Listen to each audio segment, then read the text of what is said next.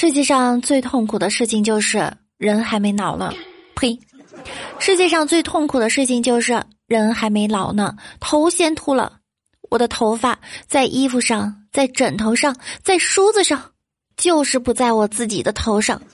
我就像一颗蒲公蒲蒲公英，风一吹就成了秃瓢儿。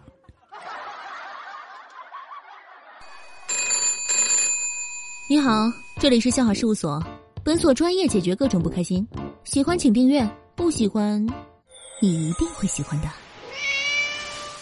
本节目由喜马拉雅独家出品。Hello，大家好，欢迎您收听笑话事务所，我是肤白貌美声音甜、帝都白美就差肤的无毛女神小六六。您好。六大爷，能采访您一下吗？你怼我嘴了？哦，是什么让您有如此年轻的心态？能不能把您的生活方式分享给大家？我啊抽烟喝酒上网吧，两点钟才睡觉，王者吃鸡蹦迪一样不落。那大爷，您今年高寿啊？二十八。从一开始的一无所有，到人生的第一个三十万，真的很不容易。到后来慢慢发展到一百二十万、五百万、八百万，甚至一千二百万，我现在已经对这些数字麻木了。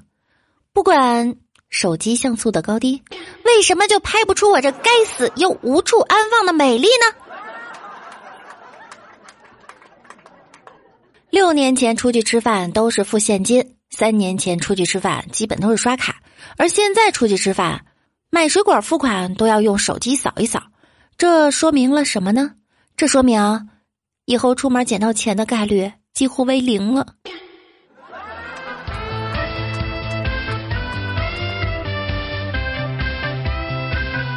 以前不离不弃的叫夫妻，现在不离不弃的叫手机。